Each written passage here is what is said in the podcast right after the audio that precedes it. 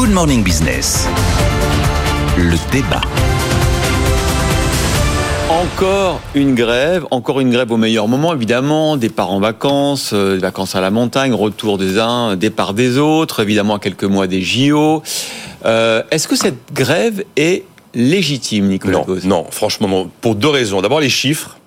Et puis le fait que c'est quand même une grève d'un égoïsme absolu. Elle, émane à nouveau de ce collectif qu'on avait vu jaillir de nulle part hors syndicat, un collectif de contrôleurs qui n'avait pas de légitimité d'ailleurs pour déposer des préavis. D'ailleurs, ça m'étonne que le porte-parole de ces gens, ce soit l'ineffable Villedieu avec sa casquette qu'on voit dans tous les médias, qui lui est conducteur de RER et n'a rien à voir avec les contrôleurs. Donc euh, franchement, là, par rapport à l'incarnation de cette grève, là, je trouve qu'elle n'est pas légitime pour cette première raison. Après, regardez ce qu'ils ont obtenu.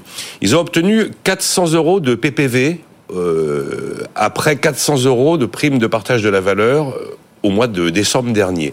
Ils ont obtenu une, hausse de l'indemnité de résidence. Si vous vivez dans une zone tendue où c'est très cher, comme en Ile-de-France par exemple, de 30 à 50% et de toute façon la hausse sera minimum de 100 euros. Il y a eu 3000 promotions qui ont été accordées à la SNCF avec des hausses de rémunération qui seront de l'ordre de 4% Il y a eu 1000 embauches promises, dont 200 de contrôleurs, plus 100 qui sont venus s'ajouter, d'agents de sécurité. Ensuite, quand vous regardez quelle est la rémunération d'un contrôleur, parce que c'est bien les contrôleurs dont on parle, quand il débute, il est à 2900 euros brut avec les primes. Avec les primes, c'est vrai. Quand il euh, termine sa carrière, il est au mieux à 4400 euros brut avec les primes. Pas mal, quand Voilà. C'est deux fois ce que gagne un contrôleur italien. Pratiquement deux fois Ouais. ce que gagne un contrôleur italien. Et quand on prend l'ensemble des hausses de rémunération accordées à la SNCF depuis trois ans, on est sur euh, 20%. Pour une inflation qui, sur la période, a fait plus 13,5%. Franchement, euh, si on arrive à justifier de lancer une grève en plein milieu des vacances pour cette raison. À mon avis, le pari, c'est de se dire, euh, on va voir si la, si la direction lâche pour sauver un week-end de vacances ordinaires, parce que alors, si elle lâche pour un week-end de vacances ordinaires, vous allez voir ce qu'on va obtenir pour les JO. Ouais. Mais non, je considère que c'est pas légitime, effectivement. J'ose à peine donner la parole à Jean-Marc Daniel parce que je sais qu'il va nous dire que le verre est dans le fruit. Comme l'entreprise est publique, à la fin, c'est nous qui payons, le contribuable. Et donc, pourquoi se priver? Exactement, oui. On est dans un schéma. Pourquoi vous faites les questions et les réponses On est dans un schéma de- c'est- pas loin de penser à la oui, même chose. Oui, oui, oui. Ouais, on, est, mais- on est dans un Il y a schéma un cas SNCF, hein, quand même. dans un schéma de théorie des jeux où de toute façon le perdant est désigné d'emblée. C'est-à-dire que dans la théorie des jeux, normalement, il y a euh, Ouais. des, des évolutions, des hypothèses, des, des probabilités. Le perdant, que ce soit le contribuable, est euh, totalement garanti. C'est-à-dire que dans une situation comme ça, effectivement, les parties prenantes, c'est l'usager, on essaie de le ménager, c'est euh, le salarié qui est en train d'organiser effectivement euh, le, le- le chantage vis-à-vis de la direction, et puis c'est le contribuable d'aujourd'hui, le contribuable de demain.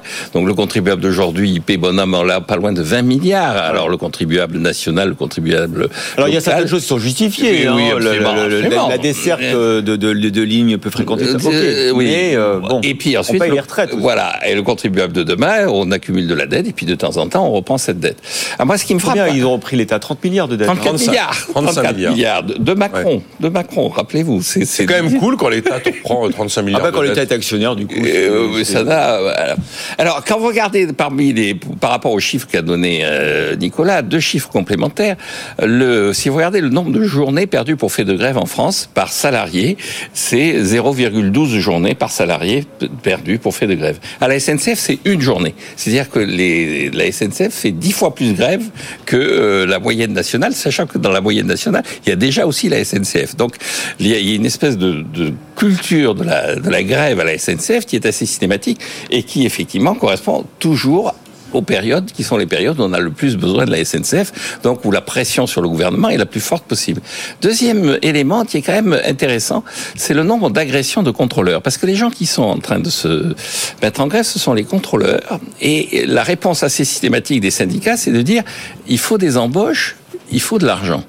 Ce que je trouve intéressant quand même, c'est que les contrôleurs disent il faut de la sécurité. Le nombre d'agressions sur des contrôleurs est désormais d'environ 5500 par an, et avec euh, 900 qui ont débouché sur euh, des arrêts pour euh, des arrêts de travail pour euh, situations particulièrement violentes.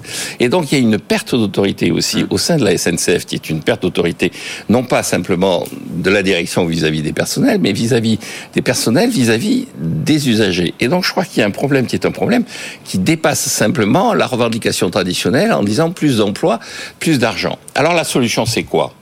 Privatisé. Exactement. Nous sommes exactement six ans après le rapport Spinetta. Vous vous souvenez, le rapport Spinetta qui avait été demandé à l'ancien PDG d'Air France sur l'avenir de la SNCF. C'était Ah, le, que je le 15 ressorte, tiens. le 15 février Ouais. 2018. Il est sorti quasiment six, six ans, euh, jour pour jour. Et donc, euh, la, le, le- des premières revendications de ce rapport, c'est l'ouverture à la concurrence apportera une partie de la réponse aux difficultés du système ferroviaire français. Elle favorisera une plus grande efficacité productive dans le cadre d'une gouvernance assainie avec des missions de service public clairement définies. Et bien voilà. Amen. Amen. même- de la concurrence et privatisons On va la dire qu'elle a commencé la concurrence. Elle s'est fait attendre, mais il y a une concurrence sur Paris-Lyon et Renfe est en train d'attaquer certains territoires de la. SNCF. C'est pas le Pérou, mais il y en a un peu. Mais allons-y, allons-y. Vous voyez la, la phrase de Louis Gallois en 2004 Non. On- il était, parce que Jean-Marc a parlé de la gréviculture, on lui dit dans le Figaro euh, que ça va comment le climat social, monsieur Gallois? Et il a eu cette formule absolument géniale. Il dit Huit ans passés à la tête de la SNCF, ça vous vaccine contre l'optimisme.